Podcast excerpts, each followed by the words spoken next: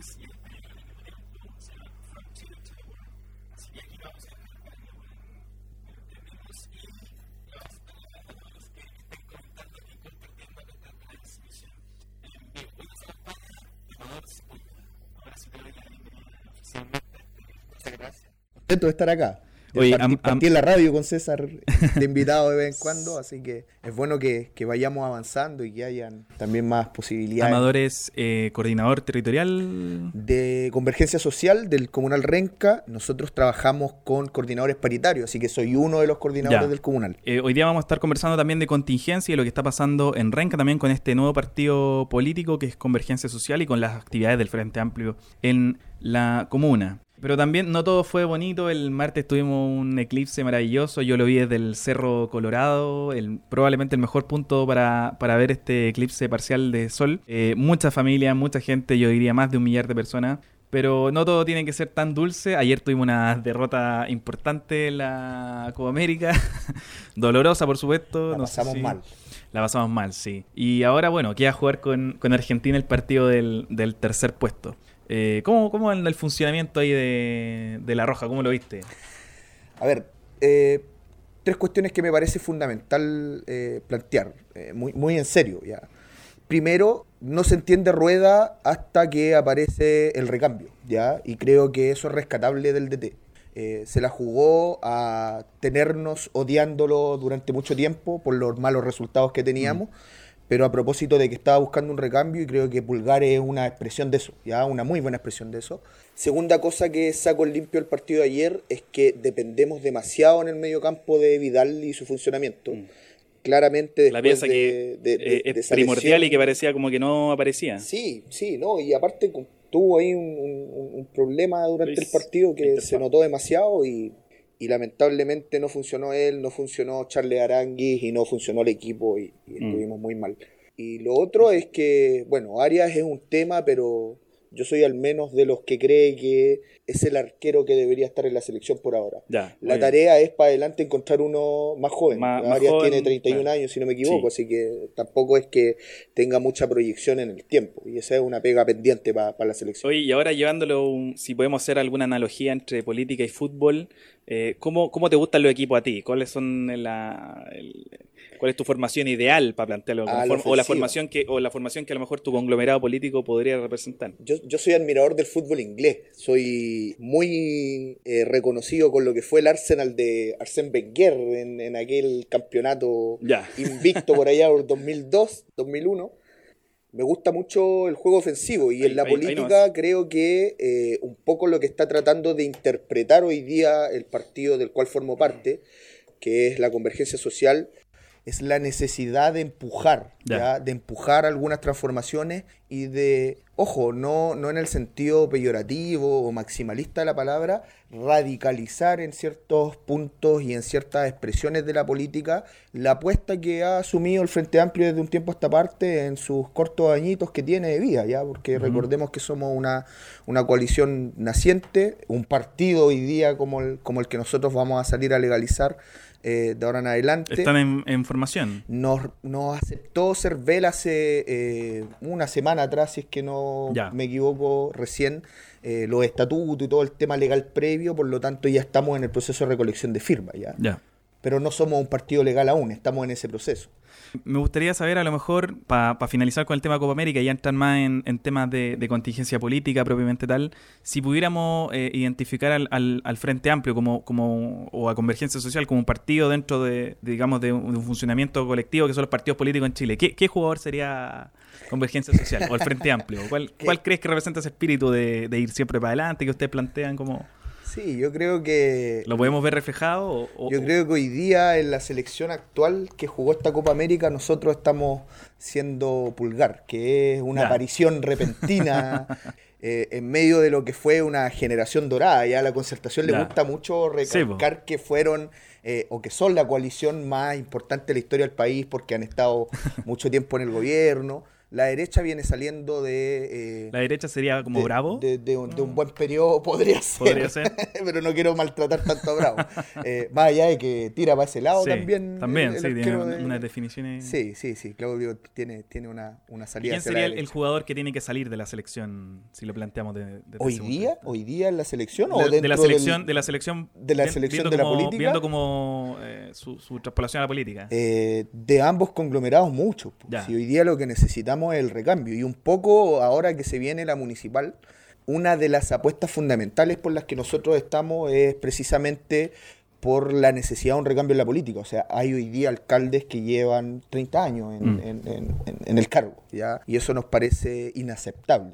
Y creo que ahí hay que entrar a picar un poco de mm. varios lados y bueno, vamos a estar conversando. Sí, no nos adelantemos tanto como en los temas de la comuna.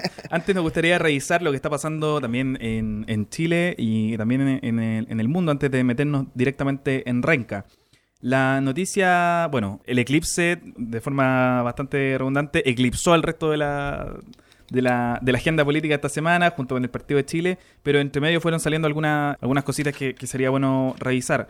Justo hoy día se mm, dio a conocer en la oficina de mm, la relatoría, digamos, de, derechos humanos ubicada en Ginebra, en Suiza, de la cual Bachelet es su representante máxima, dio a conocer el informe eh, sobre la visita de Bachelet y las, las la, condición que pudo constatar en ese país respecto a la situación de los derechos humanos. Y sorprendentemente para un sector, entre los cuales me siento bastante identificado, yo no pensé que iba a ser tan dura Bachelet Con, el, con el régimen de, Nicolás Maduro, pensé que iba a tomar una, una opción un poco más, eh, no sé si de invisibilización, pero sí a lo mejor plantearlo en un tema de aquí no hay buenos ni malos, ¿cachai?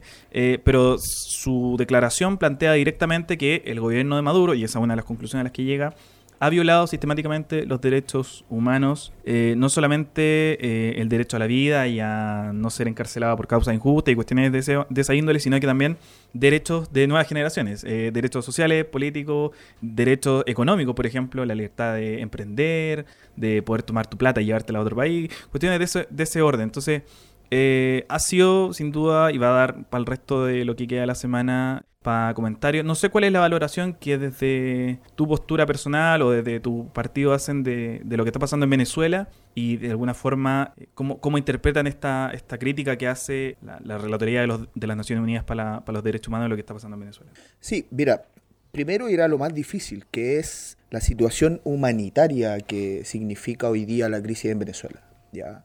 Yo me leía el informe de ACNUR, que es la agencia mm. que ve el tema migratorio eh, desde, la, desde la ONU, desde Naciones Unidas.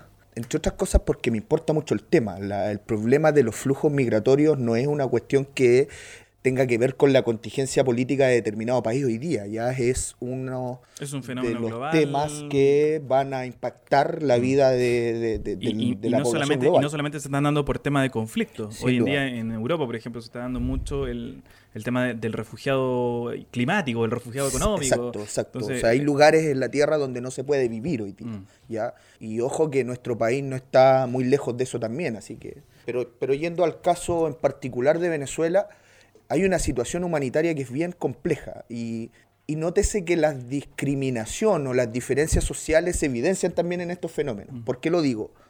¿Quién es el venezolano que sale de Venezuela en, en, un inicio o en este proceso de crisis, pensando desde el 2012, 2015 en adelante, ya entre en el periodo principalmente Maduro, ya finalizado eh, el, proceso de Chávez, bueno, con, con su muerte, y, y, iniciando el proceso Maduro? Es precisamente aquel venezolano que tenía el acceso al poder adquisitivo que le permitía viajar, ¿ya? que le permitía tener dólares, eh, que le permitía vender, eh, no sé, pues deshacerse de los dos autos que tenía, etcétera. O vender la casa. Eh, vender la casa y salir y después sacar a su familia, etcétera. Y lo que pone en acento el informe de ACNUR es que en esta segunda ola, por así decirlo, migratoria desde Venezuela, lo que ocurriría es que ya no comienzan a salir los educados, los profesionales, los que tenían poder adquisitivo, sino que las personas que tienen eh, problemas eh, tanto económicos, de supervivencia, de supervivencia claro, que salen con los, los bolsillos vacíos. Eh, y personas con enfermedades crónicas, de la tercera edad, etcétera Entonces, hay un problema humanitario que no podemos desconocer más allá de la posición que uno puede asumir en la situación interna de Venezuela. Y ese problema humanitario tenemos que saber cómo resolverlo. Ya tenemos que saber cómo enfrentarlo, sobre todo cuando en Colombia también hay una migración, que es un país mm. eh, que, que, colinda con Venezuela, en Centroamérica hay un problema hemos visto lo que ocurrió en la frontera con México. Entonces, tenemos una situación hoy día en América Latina que es muy compleja y que se ve agravada obviamente por la situación en Venezuela. El problema político, ya entrando en eso, eh, es un tema que al menos desde nuestra perspectiva como partido y como Frente Amplio hemos abordado con ciertos matices, yo no, no, no tengo problema en, mm. abrirlo eso, ¿ya? Está la posición del Partido Liberal por un lado, podría estar, no sé, la del Partido Igualdad por otro, y ahí hay una amplia gama de en posiciones. El, en, el, seno del Frente Amplio, al menos, eh, las personas que se mostraban más reacias de alguna forma a condenar de manera categórica a Venezuela era el, partido de Karina Oliva, Claudia Mix, ese sector. ¿Ese sector se incorporó a Convergencia Social o mantiene en otro partido es parte de comunes, comunes. Hay dos partidos como... Porque dentro del Frente también se ha ido dando un proceso de... de unidad. Eh, de unidad, de, sí en el fondo lo, contrario a lo que está pasando en otra en otro en otros países de la región que, vemos esta dispersión de partidos de izquierda lo que lo que ha tendido el Frente Amplio en el fondo es a reaccionar frente a eso y empezar a, construir de parte de pequeña orgánica en el fondo como partidos pilares de, Exacto. Frente Amplio. Hay, hay dos procesos de convergencia por así decirlo en paralelo la convergencia social que agrupa al mundo libertario donde está la izquierda libertaria y eh, los compañeros de socialismo eh, socialismo y libertad, Sol eh, y Nueva Democracia más Movimiento Autonomista, que es de donde vengo yo. ¿ya? Y por otro lado está Comunes, que es otro de los partidos nacientes, donde está el mundo de la izquierda autónoma y el mundo de poder, que es el de Karina Oliva y que, que tú mencionabas. Entonces, hay una diversidad de posiciones ahí, pero tenemos un acuerdo nosotros, y el acuerdo está eh, en función de lo que han planteado Uruguay y México respecto a la situación en Venezuela. O sea, aquí la intervención extranjera ya sea militar, como la plantea Trump, eh, o la derecha en general, de, distintos lugares, ya en Europa, ya la intervención militar o la intervención externa no tiene para nosotros eh, ningún sentido, ¿ya? No se trata de buenos o malos, se trata de que no tiene sentido, no resuelve el problema. Y por otro lado... Ya hemos visto los casos a propósito de lo que pasó, por ejemplo, en Libia estos días, tuvieron más de centenares de fallecidos y de, y y de heridos. Libia era un país que, bueno, tenía un, régimen ciertamente antidemocrático. El régimen de Gaddafi no era ningún. Eh, no podemos considerarlo él un paladín de la democracia ni nada, ni, mucho menos por el estilo. Pero eh, de alguna forma mantenía el, orden dentro de la frontera en el contexto de lo que era. Eh, eh, digamos, un, un, país multiétnico, ¿cierto? Con, con, tribus que estaban enfrentadas y que de alguna manera se, se, manejaban en un equilibrio. Y eso lo rompe Estados Unidos con, con su patrocinio. Con su intervención. con su intervención y, a partir del, del 2011 en, en, adelante y lo que hace la, la OTAN. ¿Consideran ustedes que eso es eh, o puede ser de alguna forma el modelo de, de, lo que, de lo que podría ocurrir en caso de una... Una intervención en Venezuela sería un desastre para América Latina, ¿ya? No mm. hay, no hay doble lectura. O sea, no hay que circunscribirlo al área de donde haya operaciones militares. No, no, o sea, yo te digo algo, y esto es muy, muy personal. es como mensaje para, para eh, Esto es muy personal. Eh, ni los intereses yanquis ni los intereses rusos para mí son buenos en Venezuela. Ya son intereses extranjeros que están tratando de jugar la balanza de uno u otro lado eh, por intereses económicos, políticos, geopolíticos, entre otros. Nuestra preocupación tiene que estar con el pueblo de Venezuela que la está pasando mal. Y en eso lo que nosotros decimos es necesitamos facilitar el diálogo en Venezuela. ¿ya? Hay un sector de la derecha venezolana, no, del mundo no chavista, del mundo eh, eh, que, está fuera del, gobierno hoy día, que ha dialogado constantemente, que participó de las elecciones donde fue electo Maduro, que las reconoció como válida. Participando del proceso de, paz de Noruega a día exacto, de hoy. Entonces, eso es lo que queremos fomentar nosotros. Dialoguemos posibilitemos el diálogo y que se resuelva la crisis venezolana, eh, porque nos interesa que Venezuela tenga la posibilidad de resolver sus problemas de la manera más civilizada posible, pero también porque entendemos el problema que significa para nuestros países precarios recibir a los venezolanos. Veamos lo que pasa hoy día en Arica, ¿ya? Mm. en la frontera con Perú, donde tienes cientos de venezolanos que están tratando de ingresar con sus niños eh, al país, donde el gobierno de Piñera que hace el show en Cúcuta y plantea eh, la disposición humanitaria de ayudar a los venezolanos, les cierra la frontera. Y nosotros entendemos que ahí hay algo que hay que resolver. ¿ya? Y que se tiene que resolver en buena lid, por así ahora, decirlo. Ahora, ¿existe la posibilidad de que, de que haya buena fe en este proceso de, conversación o de diálogo que, que, ustedes adhieren a esta posición que ha tomado principalmente México a través de, su presidente López Obrador y, de Uruguay? Eh, ¿Existe posibilidad de que haya un diálogo fructífero cuando, por ejemplo, hoy día en el, en el informe de, de Naciones Unidas se, se, plantea la posibilidad de que hay encarcelamiento y apremio legítimo, de que hay incluso... Eh, eh, digamos, ejecuciones extrajudiciales. ¿Cómo, cómo, cómo puede conjugar? Usted, eh, desde, desde Frente Amplio, ¿ustedes cómo catalogan a, al régimen de Maduro? ¿Cómo... No, es, no es nuestro camino, ¿ya? Y en eso yo no tengo ningún problema en plantearlo, mm. Y siento representar también eh, a mi partido en ello. Porque se siente, los procesos de alguna forma como que, como que también ensucia o mancha todo el resto de, la, de, las tendencias progresistas de, la región. Si pusiéramos en la discusión profunda, yo te podría decir como sujeto de izquierda, yo me reconozco desde la historia de la izquierda, no solo chilena, también latinoamericana y global. Sin duda lo que está pasando en Venezuela ha significado un retroceso para las fuerzas de izquierda. Y es así. Mm. O sea, la gente en nuestras casas, en la población, le teme a Venezuela más que al que nos está metiendo la mano en el bolsillo todos los días, enviando leyes al Parlamento hoy día, con FONASA, con con, la criminalización a, los movimientos sociales, etcétera. Le teme más a Venezuela que a eso, ¿ya? que al que le afecta directamente. Eh, y eso tenemos que reconocerlo. Ahora bien, ¿qué es lo que planteamos nosotros respecto a esto? Es que si bien no es nuestro camino, tampoco podemos ser indiferentes a lo que ocurre en Venezuela. Porque hay un sector que plantea la, eh, la, indiferencia. Eh, es que ni siquiera no es intervenir, es, es no tocar el tema.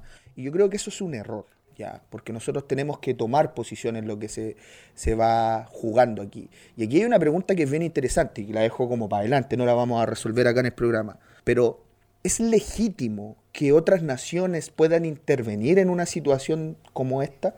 Es legítimo, por ejemplo, que el día de mañana nosotros dijéramos, ¿sabes qué? La crisis que hay en Argentina está afectando a nuestro país o está afectando lo que está ocurriendo alrededor tenemos que intervenir en Argentina, tenemos que intervenir ciertamente, a Macri. Ciertamente los problemas que hay en Argentina son bastante diferentes que los que hay en Venezuela, no, no por la magnitud, de, sino también por la naturaleza de los hechos. Exacto. En el caso venezolano, en este informe se habla de, por eso te decía, se habla de ejecuciones extrajudiciales. ¿Es comparable eso con la, con la posibilidad de que haya aumentado la pobreza en Argentina? Podríamos compararlo con Arabia Saudita, por ejemplo, que es un régimen funcional a Estados Unidos, aliado a Estados Unidos y que no recibe ninguna sanción por el estilo, por sus crímenes y, y abominaciones. Y las intervenciones que ellos han realizado. Más allá de eso, ya yo, yo insisto, en esto yo no quiero jugar de quién es el bueno y quién es el malo. En todos los procesos hay eh, dificultades. Sin duda es complejo que si ocurren crímenes de lesa humanidad, es decir, que el Estado, que está hoy día en manos del de, eh, gobierno de Nicolás Maduro, está ejerciendo violación a los derechos humanos, es complejo pensar en que una salida de diálogo tenga un buen puerto. Pero te pongo un ejemplo. ¿Qué pasa en España con la ETA, por ejemplo? Yo no sé si ustedes conocen a un poco ese ya proceso. es un proceso bastante finalizado. Eh, eh, es un proceso que durante años, tras cruentas matanzas. O sea, no olvidemos la bomba en el tren mm. eh, y una serie de, atentados que habían. Estamos hablando de un grupo que había asumido que poner bombas y matar gente era legítimo, ¿ya? Y yo no quiero juzgar en términos de valor esa decisión. Lo que te estoy diciendo es que aún en procesos tan terribles como eso, o como el que vivió Irlanda en algún momento, o como el que han vivido otros países, como el que vivimos nosotros, ¿ya? Donde mientras estaban dialogando las posibles salidas que determinaron el plebiscito, se estaba matando todos los días gente acá en el país, aparecían aquí en el Mapocho, mm. en Renca, flotando, ¿ya? Eso me lo contaban mis papás, lo vivieron nuestros vecinos. Aún así se puede encontrar esa salida. entiendo y eso es lo que queremos nosotros. Entiendo tu punto, pero en ese sentido, tú mencionabas eh, la, posibilidad esta de condenar cuando un, cuando un gobierno ejerce desde, desde el aparato estatal, digamos, la, la, represión o, estos atentados contra los derechos humanos. ¿Es comparable en el caso, tú ves que sea equiparable al caso de ETA y del, del IRA, por ejemplo, que eran grupos de, ciertamente no eran estatales? No, ¿cómo, cómo, lo, conjuga eso? Están desde fuera, pero son procesos difíciles. Porque, por ejemplo, ¿qué pasa en el caso de Venezuela con los colectivos? Que, que en el informe, de hecho, de, de Bachelet eh, se les eh, asigna gran parte de la responsabilidad por, los hechos de violencia. Pasa lo mismo que pasa con y, en eh, el informe, digamos, no, ella, pero señala que ellos estarían estableciendo este, este juego de represión y entrega de bienes humanitarios o bienes de primera necesidad para ejercer control social. Claro. En ese, en ese sentido, ¿es equiparable, tú, tú crees, con, con otros movimientos terroristas? Como, como, mm, no, sé si equiparable o no. yo creo, que, yo creo que un poco lo, lo, lo que apuesto yo es que en la complejidad donde el conflicto social es incapaz de resolverse por la vía de la democracia, mm. ¿ya? Y llegamos a expresiones violentas, en este juego ya no se no, no se miden en términos de quién es el bueno o el malo. Aquí se mide porque está muriendo gente en ambos lados y están pasando un horror eh, dentro de un determinado lugar, en este caso en Venezuela, y nosotros tenemos que frenarlo. ¿Y cómo lo frenamos hoy día? Es poniendo eh, los paños fríos necesarios. En eso nos ayuda eh, si determinamos que los colectivos son válidos o no. O sea, yo te podría decir, tal vez los paramilitares en Colombia son equiparables a ese proceso. Y podríamos decir, ah, sí, pero en Colombia hay un gobierno de derecha y en Venezuela de izquierda. Y entrar en ese juego que al menos para nosotros no tiene eh, mayor sentido en la situación en la que nos encontramos, ¿ya? que es una situación donde, insisto, en términos humanitarios hay una crisis que es ineludible para cualquier color político, para cualquier sector político y que la podemos evidenciar cada vez que salimos a las calles y, nos encontramos con esa gente en nuestro trabajo, en el transporte público, y nos cuentan un poco lo, que lograron vivir ellos. En ese caso, el, el, desastre económico, porque no podemos plantearlo, independiente de la postura que tengamos, que ha ocurrido en Venezuela, iría más allá de la posición política e ideológica que tuviese el gobierno de Maduro, iría más por el lado de una mala administración que se puede... Hay mala administración en Venezuela, sin duda. Ya, ¿Y corrupción eh, crees tú que es, uno de los factores...? No podría asegurarlo, ya, pero no me extrañaría, porque la corrupción es un fenómeno que podríamos estar analizando largamente, eh, sobre todo en torno al poder y al, y al Estado. Pero hay mala administración de los recursos, la hay. También hay un informe económico que salió hace muy poco que dice lo que ocurre con, el bloqueo que realiza Estados Unidos, en vez de mejorado las condiciones de las venezolanas y venezolanos, eh, perjudicado considerablemente la situación de la economía en el país. Entonces, insisto, entrar en estos detalles de quién es el culpable inicial o final no es lo relevante en una situación donde lo que tenemos que encontrar hoy día es la solución al problema. Llevándolo eso a Chile, y a propósito, para que vamos cerrando un poco el, tema de Venezuela, ¿Cómo crees tú que está el, digamos, el clima institucional en el país? Porque claramente no, estamos pasando una crisis económica como la de, Argentina, no tenemos un, conflicto del tamaño de Venezuela, pero las instituciones, el nivel de confianza andan por ahí. eh, ¿Cómo, cómo sorteamos? hace, hace, hace unos días se suicidó un juez de... Tenemos un detalle en los equipos. Vamos a ir a una ah, pausa. vamos a hacer una pausa y ya, estaremos de vuelta. Vamos con música entonces. Vamos a estar a la vuelta con, con Amador. Se vuelve aquí conversando en el Reencantando.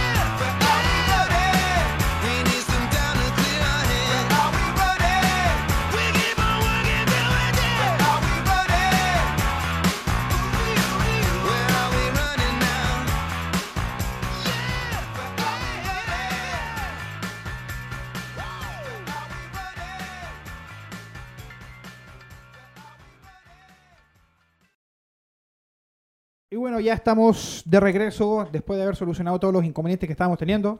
Y ya vamos a entrar en materia porque acá también nos estaban cortando, nos extendimos mucho en el tema Venezuela. Así que vamos a pasar a hablar de, de Renca en particular, que es lo que nos interesa y lo que este programa plantea que es su, su línea editorial principal. Amador, cuando te presentamos, eh, no nos quedó bien claro cuál es tu, función dentro de este nuevo partido y su relación con Renca. ¿Cómo, cómo se define tu, cargo, tu participación? Dentro de, la estructura partidaria, nosotros hemos determinado funcionar con comunales, ya con agrupamientos comunales que tienen un mínimo de gente, etcétera, y donde existen personas que coordinan esos espacios, que los articulan, que los dirigen y que apoyan eh, el crecimiento y el desarrollo de las actividades partidarias. Y en ese cargo en particular, en el caso del, comunal Renca, eh, es el que, el que ocupo hoy día yo, ya mm. junto a otro compañero, y, y es desde donde estamos trabajando. Ya, esa es un poco la, la explicación del rol dentro de, de la, de la dirección comunal, por así decirlo, ya, pero más coordinación que dirección. Ahora, dentro del, de este comunal de, Convergencia Social y, comunal también del Frente Amplio, eh, ¿cuántos partidos lo integran o cuántas orgánicas lo constituyen? tenemos, tenemos una base, por ejemplo, de RD, una base de Convergencia. ¿De cuántos partidos estamos hablando? Hay militantes en la comuna de distintos partidos del Frente Amplio el Frente Amplio de la coalición, ya, y cada uno tiene su partido, también tenemos independientes dentro del Frente Amplio, y la organización en el caso de la comuna de Renca es en el comunal Renca del Frente Amplio, ya, la misma dinámica, pero para la coalición. Y ahí participan, eh, como decía, militantes de Revolución Democrática, de Convergencia Social, de otros partidos del Frente Amplio y también eh, independientes dentro del espacio, que se sienten eh, llamados, por así decirlo, a participar eh, de lo que hoy día como Frente Amplio estamos tratando de articular y eh, en particular en el caso de la Comuna Renca. Ya lo que hacemos nosotros ahí es pensar la comuna, articular y desarrollar actividades en función de la comuna y cómo nosotros nos desplegamos políticamente en función de desarrollo de la comunidad renquina. Ya, esa es un poco la idea del trabajo que realizamos ahí. Ahora, este, este, este ejercicio, digamos, de, llevar este conglomerado a, nivel nacional a la comuna, entiendo, tiene también sus eh, inconvenientes. Ustedes están en un proceso de congreso actualmente. ¿Ese congreso es de la comuna, de del distrito? ¿Cómo, es el congreso de todo el Frente Amplio, ya es un congreso nacional que se está desarrollando en una cantidad interesante de, comunas. ya si no me equivoco, por ahí por las 100 comunas que hoy día levantaron espacios congresales, y con una novedad que es parte un poco de la esencia de cómo hemos construido nosotros la coalición. Yo fui parte del comando de Beatriz Sánchez eh, en la campaña presidencial, eh, como coordinador territorial de la campaña a nivel nacional, y una de las novedades, por así decirlo, que eh, se imprime en esa candidatura es el desarrollo del programa de muchos. Ya que es el programa de gobierno de Beatriz Sánchez y del Frente Amplio en la elección pasada. ¿Cómo lo construimos de manera participativa y abierta a la comunidad? Ya cualquiera podía participar en el desarrollo del programa. Más allá de si era militante o no. Exacto, y las diferencias se llevaron a votación plebiscitada también de manera pública, abierta y transparente. Y en este caso, el Congreso del Frente Amplio, nosotros también asumimos que teníamos la tarea de hacerlo de cara a la ciudadanía, de cara a los chilenos y chilenas, y por lo mismo eh, fue un espacio abierto. Ya nosotros tenemos nuestro último hito, lo dividimos en etapas, en temas, y tenemos nuestro último hito congresal este día sábado, ¿ya? Después del partido de Chile, esperemos después de ganar la Argentina nuevamente ese tercer lugar, eh, ojalá no en penales para no sufrir tanto. Mm. Eh, tenemos nuestro tercerito eh, aquí en el, Isabel de, en el Isabel de Brun, en el colegio. Eh, estamos realizando los hitos congresales, así que tenemos el último hito a las 6 de la tarde. Vamos a estar ahí el día sábado. Así que a quienes nos escuchan, nos ven en el programa, en Reencantando a la ciudadanía, totalmente invitadas e invitados a participar. Es un espacio abierto donde nuestra idea es discutir cómo vemos el Frente Amplio, cómo proyectamos el Frente Amplio en particular en la comuna de Renca, y, eso no nos lo queremos preguntar a nosotros mismos, sino que queremos dialogarlo con los actores y actrices de, la comunidad. Esa es un poco la idea. Ahora, eh, por ejemplo, eh, en, este, en este armado que, que, que los lleva, digamos, a este congreso, ¿cuáles son los principales objetivos que ustedes se plantearon a la hora de decir, bueno, vamos a participar, vamos a tomar un espacio, queremos convocar a la ciudadanía? ¿Cuáles son las líneas, digamos, las finalidades que, ustedes visualizan? Que ¿Ustedes ven un, objetivo electoral, un objetivo de construcción social en los barrios, independiente de, las instituciones de orden municipal o regional? ¿Cómo, cómo, cómo lo plantean en ese juego entre participación ciudadana, elecciones, partido político? Claro, un partido político no, no solamente hace trabajo barrial, sino que también en el fondo hace trabajo eminentemente político. Exacto. Nosotros tenemos una dualidad, por así decirlo, que está desarrollada de manera transversal eh, en todo lo que tiene que ver con el surgimiento del Frente Amplio. Nosotros nacimos en el movimiento social, eh, principalmente en el movimiento estudiantil. Yo fui dirigente estudiantil acá en la comuna, en el Federico García Lorca, por allá por el 2006. Eh, participé del al Norte en ese entonces de la ACES, que fue la que agrupó la movilización ese año. Fui vocero nacional el 2008, participé el 2011, al igual que Giorgio Jackson o que Gabriel Boric el 2012 o que Pacho Figueroa, etcétera. Nuestras figuras provienen de ahí. Eh, tenemos liderazgos del mundo sindical, del mundo de los pobladores. Entonces, para nosotros no estar vinculados al movimiento social y no pensar el desarrollo del movimiento social es básicamente imposible, porque sería negar nuestro propio surgimiento.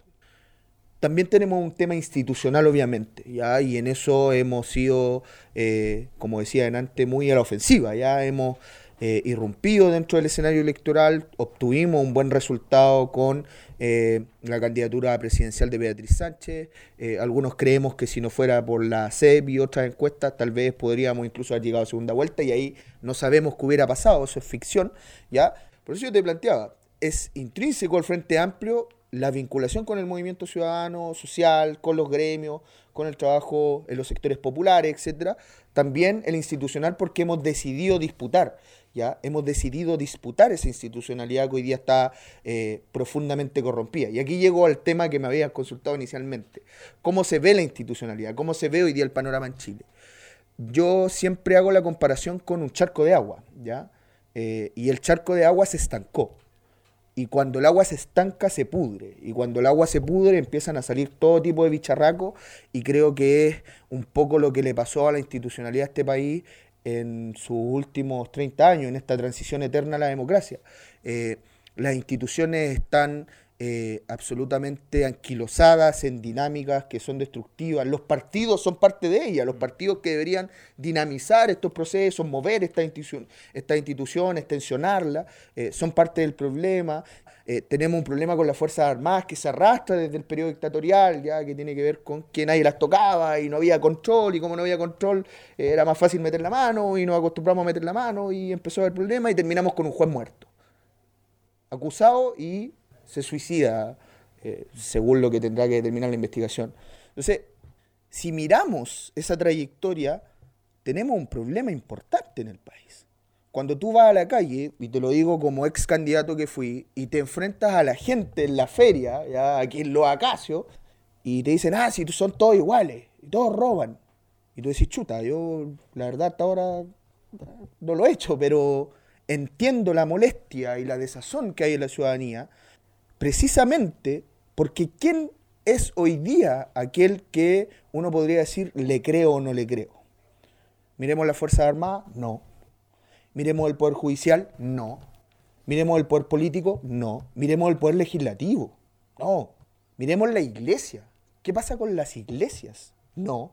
Entonces, tenemos una situación de crisis institucional hoy día, donde eh, lamentablemente estamos en un tránsito bien delicado, donde se puede abrir la puerta a respuestas sencillas, eh, a la propuesta fácil, a la respuesta de sentido común rápido, que generalmente termina en brutalidades horrendas, ¿ya? y eso nos ha enseñado la historia de la humanidad. Entonces, es compleja la situación institucional de Chile hoy día.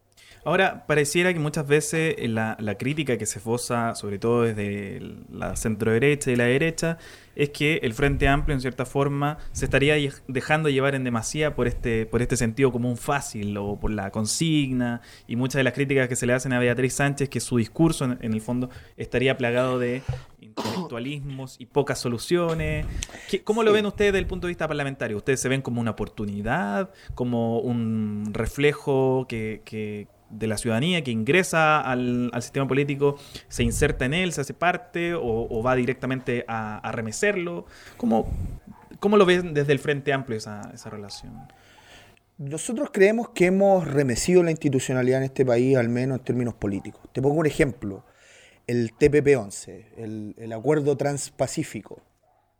¿Tú crees que hace cinco años atrás, con otro parlamento, el Partido Socialista, el Partido Radical, el Partido por la Democracia se hubieran cuestionado siquiera aprobarlo? Te puedo asegurar que no. Hubiera pasado, pero no salía ni en las noticias esa discusión. Y tú tuviste un debate hoy día donde no estábamos cuestionando la firma de un tratado más, sino que estábamos cuestionando el problema que significa entregar la soberanía de nuestro país en manos de una institucionalidad que es deficitaria y cuestionable a nivel internacional en términos económicos. Ese cuestionamiento no es gratis, tiene que ver un poco con lo que nosotros hemos logrado instalar y mover. Ahora, creer que nosotros somos la respuesta eh, absoluta a los problemas y a la realidad institucional chilena sería no solo soberbio, sino que bastante eh, ilógico. Y ahí está la gente. Y te pongo un ejemplo, porque lo conversaba hoy día Anduve por el centro de Santiago, me encontré con la movilización de los profes, con la movilización de la salud. Eh, cuando me preguntaba un poco de este renacer que hay sobre eh, la idea del eclipse, yo sí creo que hay algo de eso. Ojo que los trabajadores hoy día no se están movilizando por más lucas, ¿ya? Y eso a mí me da una señal bien interesante. Se están movilizando por problemas que son más de fondo. No quiere decir que pelear por las lucas no sea legítimo, lo es en un país tan desigual como este. Vaya que lo es, pero estamos yendo un poquito más allá en educación y en salud hoy día desde el mundo sindical y eso es bien interesante. Me, quedó una patita ahí sonando, es que tú mencionaste el tema del charco de, agua y también la posición que tienen respecto al TPP. Si ideológicamente, eh, ¿cómo, se identifica Convergencia Social? Porque eh, me hace mucho ruido porque uno de los lemas de, de Donald Trump, que ciertamente no es identificado en la vereda del Frente Amplio, es eh, Drain the Swamp, que es como a limpiar el... y, me, suena muy parecido a lo que, a lo que tú dijiste. Entonces, si, están en las antípodas, ¿cómo es que conjugan estos mensajes como la anti-entrega a los organismos internacionales? Entonces, ideológicamente, ¿en qué parada está Convergencia Social? Y si de alguna forma esta diversidad esa diversidad no les hace de alguna forma diluir su fuerza, porque el Partido Liberal tiene otra postura sobre algunos temas, a lo mejor eh, Revolución Democrática mira el TPP de otra forma, como lo hace Convergencia, como lo hace Poder. ¿Cómo, cómo se define ideológicamente eh, Convergencia Social y cómo, cómo conversa eso dentro de esta federación que es el Frente Amplio? Sí. Eh, nosotros somos un partido perdón que, de Perdón que te compare con Trump, pero la, la consigna... Me dejaste un poco achacado por eso, pero no importa. Nosotros somos un partido de izquierda y nos reconocemos desde ahí. Y nos reconocemos desde ahí porque nuestra organización viene de ahí también. O sea, en Convergencia Social tú no encuentras solo cabros de 30 años o 35 años para abajo que nacieron en el movimiento estudiantil. Tenemos harto también de. Un poco el estereotipo. De, claro, del frente promedio. Claro. Eh, tenemos hartos viejos y viejas queridos nuestros que lucharon contra la dictadura y algunos incluso que alcanzaron a vivir el proyecto de la Unidad Popular y sin duda nosotros retomamos esas experiencias. Y digo esas experiencias mm. porque si empezamos a dilucidar el pasado a la izquierda, tenés una amplitud que también da para harto. ¿ya? Eh, o sea, no es comparable el caso de, no sé, la izquierda, eh, el, no sé, por la izquierda de los 90 con lo que fue, no sé, Hostka. ¿Cachai? Entonces, claro, en esa, en esa amplitud de alguna forma tenéis que definirte y ¿Y, cómo se define convergencia social? Porque eh, es más bien tendiente hacia la unidad latinoamericana o hacia el nacionalismo económico. ¿Cómo, sí, sí, sí, sí, eh, hoy día, eh, ¿cómo se mira este mono? Ya? y, un poquito eso te quería explicar, porque hablo de varios, de la variedad de la mm. izquierda. Porque hoy día tenéis gente que proviene de, lo que fue en algún momento la falange dentro del como el mundo de la democracia cristiana, como el segmento de la izquierda de la democracia cristiana, pasando por todo el variopinto que hay entre medio, socialista, excomunista, hasta llegar a exmirista, etcétera. O sea, eso tú encuentras en Convergencia Social. Y tienes, y a mí me encanta recalcarlo porque yo soy muy renquino y me encanta tener el arraigo popular que tengo. Creo que tenemos una riqueza cultural importante que aportar a este país. Hemos sido relegados siempre, ¿ya? Eh, pero en nuestro partido tenemos cuicos y tenemos pobres, ¿cachai? Tenemos de todo. Y esa diversidad está enfocada en algo. Nosotros somos socialistas y en eso no hay... Eh, no hay medias tintas.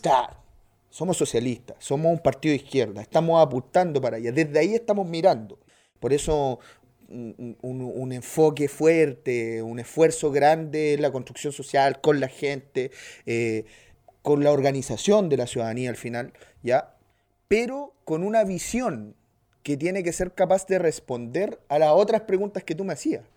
O sea, apostamos ser de izquierda hoy día, en el siglo XXI, en la realidad actual, en una lucha antineoliberal como la que hemos levantado, anticapitalista también es eh, ser nacionalista, es pensar que el nacionalismo económico es la solución o no, ya como eh, dialogamos hoy día con los movimientos generales que hay en la economía global, cómo analizamos eh, el problema de la economía financiera o cómo resolvemos el problema de los derechos. Y ahí nosotros tenemos respuestas que son más bien de corto y mediano plazo, y que no son las grandes respuestas que lograron darnos los teóricos y los partidos de la izquierda chilena y la izquierda global eh, durante ese años, durante periodos anteriores, durante el siglo XX en particular, pero las estamos construyendo, ¿ya? Y por eso todo lo que hacemos hoy día tratamos de que sea de cara a la ciudadanía porque queremos ser capaces de interpretar esa diversidad, de interpretar las necesidades ciudadanas hoy día, de interpretar las necesidades del pueblo de Chile, de dar una respuesta a cómo nos relacionamos con nuestros hermanos latinoamericanos, de cómo nos relacionamos con la realidad global, pero pensando en el hoy, ¿ya? Pensando en nuestras propias respuestas. Eh, tomando la mochila que nos dejaron los que recorrieron su camino anteriormente, los que lucharon contra la dictadura, para que hoy día nosotros podamos marchar y salir a las calles con mayor tranquilidad a la que salían ellos al menos, eh, pero también tomando esa posta y asumiendo la tarea de reconstruir y de resolver esas preguntas e interrogantes de cara a lo que se nos viene. Tres grandes problemas al menos yo te puedo nombrar.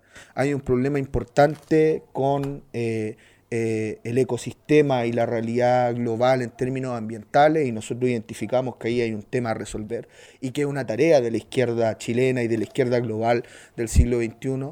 Tenemos un problema fundamental que han puesto eh, las compañeras sobre la mesa y que tiene que ver con eh, el funcionamiento patriarcal del, patriarcal de la sociedad y cómo hoy día el que hayamos creído que algunas cosas eran para niñas y otras para niños ha determinado la forma en que nos hemos relacionado como humanidad en los temas más profundos. Que entendamos que ser hombre es mejor que ser mujer. A los que nos gusta el fútbol, que ser madre, yo que soy colombiano, que ser madre era malo. Eh, entonces, o, ser monja. Eh, y entender que ese problema transversal de la sociedad hay que cuestionárselo y resolverlo. ¿En qué momento la humanidad llegó a esa síntesis tan estúpida, por así decirlo? ¿Y la tercera? Y la tercera eh, y más importante, no. Y la tercera igual de importante que las otras, porque no hay un orden para mí eh, de prioridades en esto, sigue siendo el problema económico. El problema económico. Eso te iba a preguntar. Hay una relación ahí entre capital y trabajo que no se ha perdido y que no se ha olvidado y que nosotros también rescatamos y que analizamos y que estudiamos y que miramos y que decimos tal vez no es eh, la extracción de plusvalía que eh, anunciaba eh, el análisis filosófico de Marx y del marxismo en general en su forma más primaria, ¿ya? Eh, del capitalismo industrial, de, de, los inicios de, de lo que, fue esta revolución. A la, forma de producción de la realidad. pero que sigue ocurriendo. O de la, actualidad, más bien dicho. Pero que sigue ocurriendo. Sí. o sea, tenemos hoy día a Walmart y a la gente de eh, los sindicatos del líder diciendo, chuta, ¿sabéis qué? Yo tengo un problema que es igual de, profundo que la injusticia de la extracción del plusvalor y que es que una máquina me va a quitar mi trabajo. Mm. Y que si yo no trabajo, básicamente no vivo en este mundo. Y tenemos pensado el mundo para trabajadores. ¿Qué hacemos con un mundo sin trabajadores? preguntas que se están haciendo en Europa hoy día, que están mucho más avanzados. de robotización, de, de por ejemplo en México se está dando un proceso fuerte de, eso. Creo que por ahí van las tres grandes preguntas de, de, la sociedad en adelante y las dejo ahí porque la invitación al menos nuestra como convergencia social es que las podamos responder. Y aquí no hay chicos, grandes, gordos, flacos, cuicos, pobres. No, aquí las tenemos que responder como sociedad, como humanidad, porque son problemas trascendentales para nuestra propia existencia y sobrevivencia.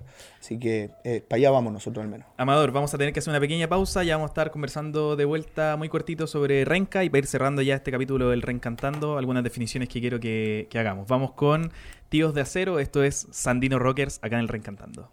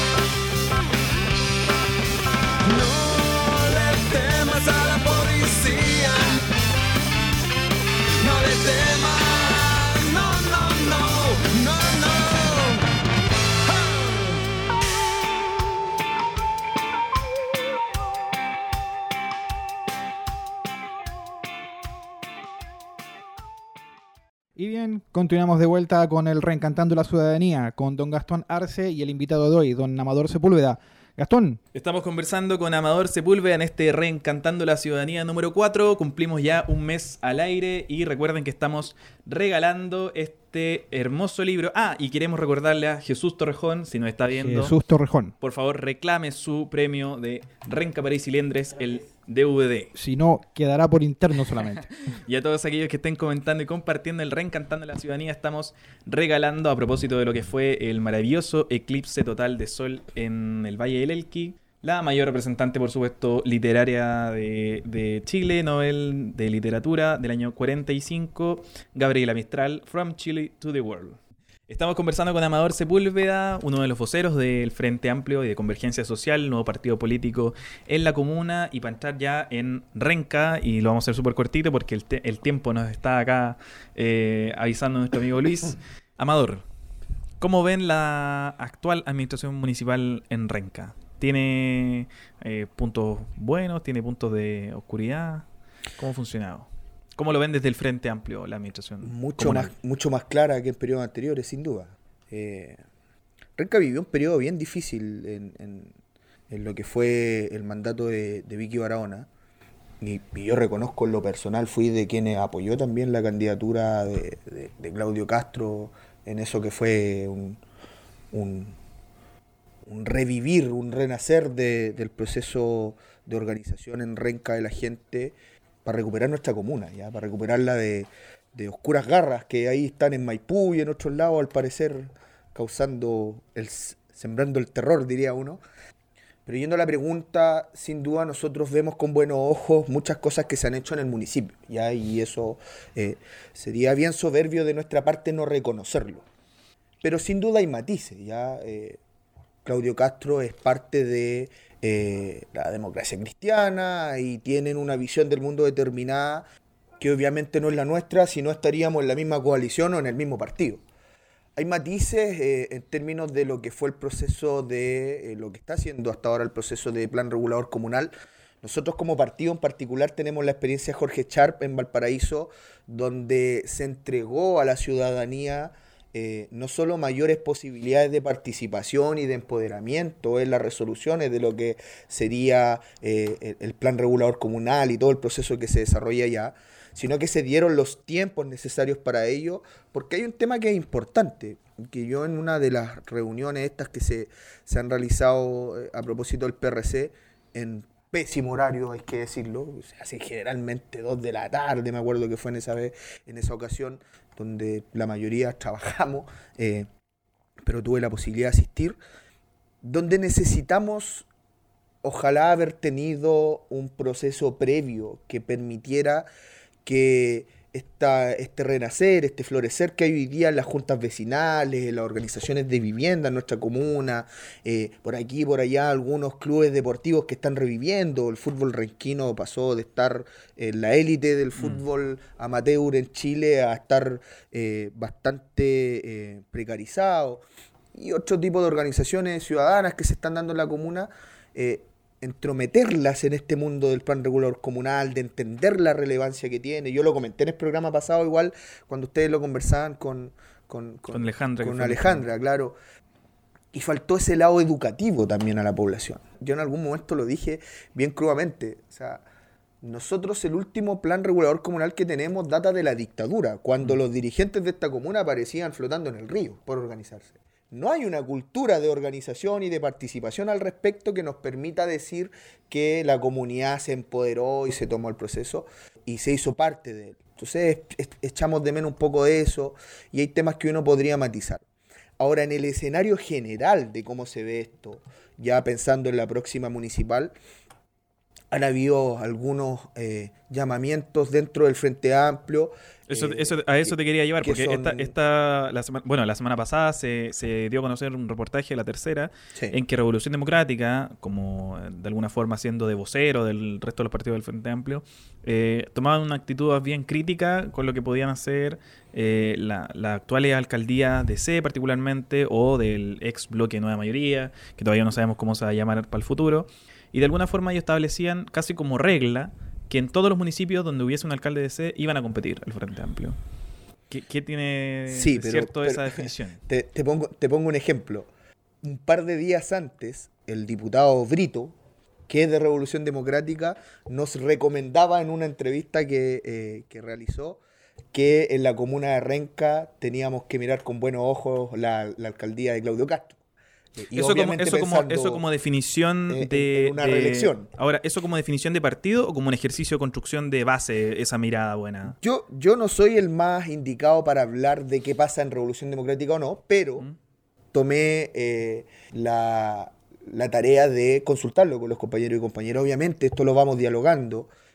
Y en Revolución Democrática, tal como pasa en Convergencia Social hoy día, eh, y como pasa en el Frente Amplio, no hay definiciones tomadas. Y eso tiene que quedar claro. Nosotros estamos en un proceso donde estamos abriendo diálogos. Te pongo un ejemplo. En el comunal Renca del Frente Amplio, ya en, la coalición donde participan los independientes y el resto de los partidos, nosotros estamos en un proceso de discusión y de aprendizaje respecto al tema municipal. Esta va a ser la primera elección municipal que enfrentamos como Frente Amplio, como mm. coalición. Entonces, ¿qué dijimos nosotros? Aprendamos de esto, discutamos de esto y tomemos una definición. Entonces, ¿qué hicimos? Un proceso eh, donde trajimos a algunos expertos electorales que nos mostraron, entre otros, informes como este, donde te dicen, ¿sabes qué? En la comuna hay tales posibilidades según los datos o no. Trajimos también distintos personeros, invitamos incluso a algunos diputados del Frente Amplio para que vinieran a participar acá. y nos dieran a conocer su visión desde arriba. Yo te mencionaba el caso de Brito porque también lo hizo Jorge Sharp el año pasado. Y dijo, no, ojo con, con, con, con Claudio Castro y todo el cuento.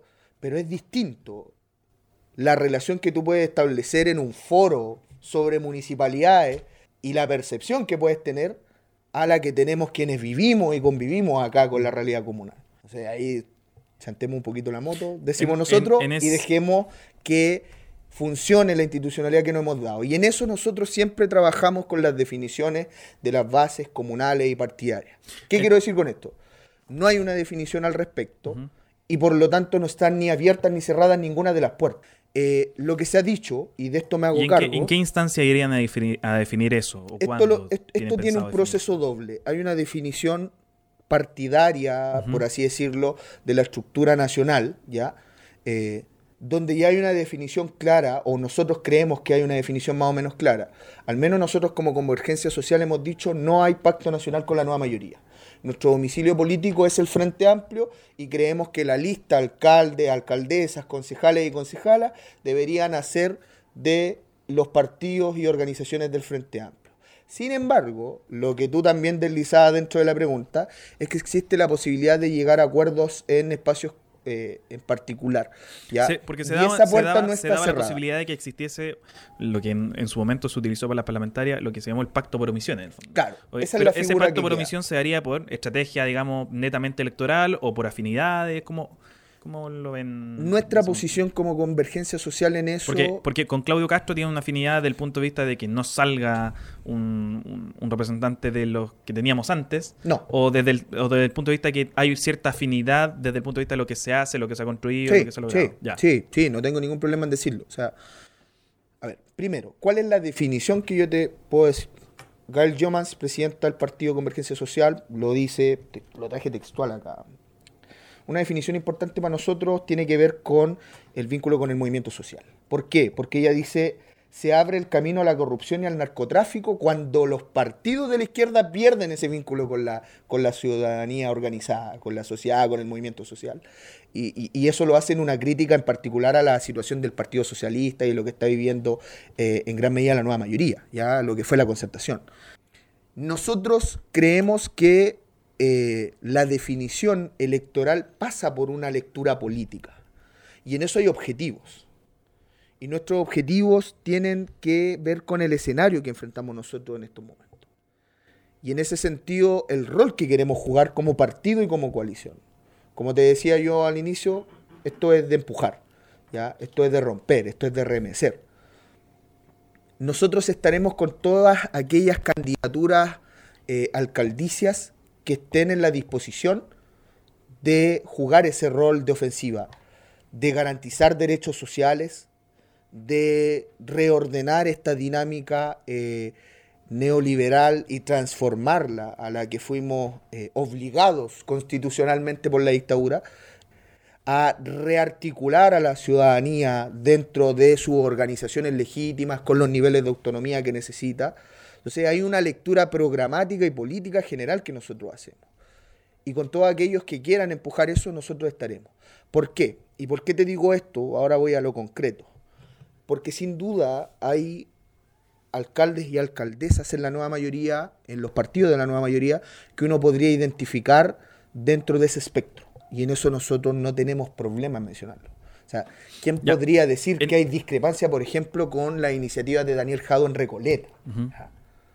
Están en la línea de lo que nosotros proponemos. Están en la línea de lo que hace Jorge Charp en Valparaíso. ¿ya? Y también están en el caso de Renca en muchos casos. ¿ya? Yo no tengo problema de decirlo. Hay cosas e iniciativas que el alcalde Claudio Castro ha hecho que nosotros consideramos que son excelentes y que son muy buenas y que hay que seguir empujando. Pero hay matices. Y esos matices hay que conversarlos, hay que dialogarlos. Y nosotros tenemos una convicción, y una convicción que al menos yo me hago cargo como partido acá en la comuna. Si el alcalde Claudio Castro decide tomar el camino que ha seguido la democracia cristiana, por ejemplo, en el Parlamento, de ponerse del lado del gobierno, en esta desesperación de jugar el rol que jugaron en la concertación, de ponerse del lado del gobierno en cuestiones que afectan directamente a la ciudadanía, nosotros no tenemos absolutamente nada que conversar con Claudio Castro. Si Claudio Castro comienza a tejer redes de corrupción, de perversión en el municipio, como las vivimos hace pocos años atrás, con desfalcos tremendos, con clientela, con actitudes clientelares que son muy propias de lo que fue la concertación en los municipios. Que la cajita, que esta cuestión, y que me compra el dirigente, y que lo mando a la actividad a fin de año para que esté callado y para que esté contento. Nosotros no tenemos nada que conversar con Claudio Castro. Nuestras definiciones electorales, municipales, siempre van a estar cruzadas por la posición política y por el ejercicio político que tenga el municipio. Si Claudio Castro está por abrir espacio, por dialogar qué pasa hoy día en términos de estas tres grandes preguntas que yo te hacía adelante, que pueden sonar muy arriba, mm. pero que en nuestro caso, por ejemplo, tienen que ver con el rol que juega la termoeléctrica acá en la comuna. ¿Cómo vemos el problema del medio ambiente y de la salud de los renquinos y renquinas? ¿Cuál es el proyecto que vamos a desarrollar en, en los cerros de Renca, en el parque que se quiere desarrollar? Cuál es el costo de la carretera que se quiere construir ahí, cómo vamos a desarrollar el plan regulador comunal.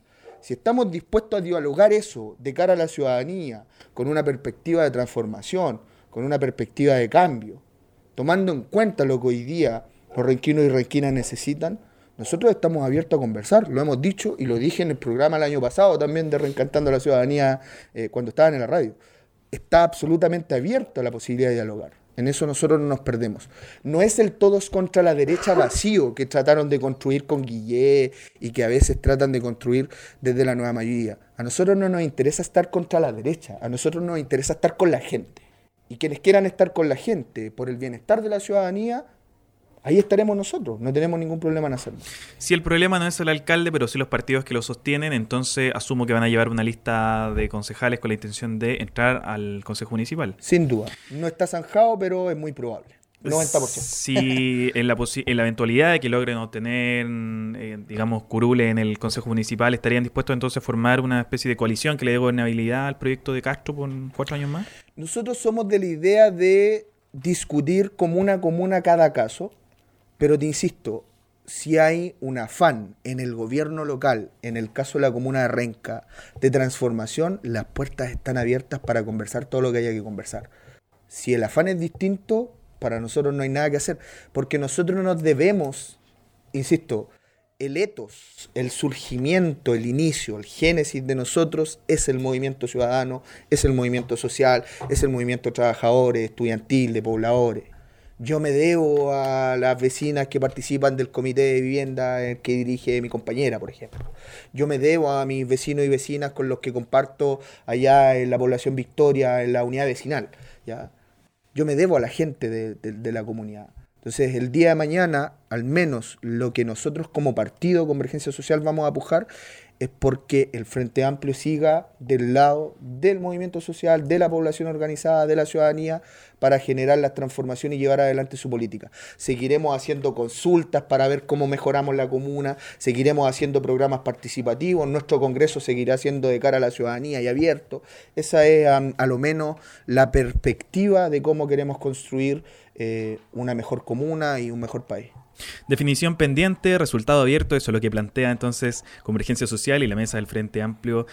Amador Sepúlveda, te agradecemos por haber estado junto con nosotros en este Reencantando la Ciudadanía número 4. Cumplimos ya un mes y recuerden que nos van a poder encontrar en nuestro podcast en Spotify. Ahí estamos en Reencantando la Ciudadanía con una E porque somos de Renca. Te agradecemos nuevamente, Muchas gracias Amador, por haber estado acá.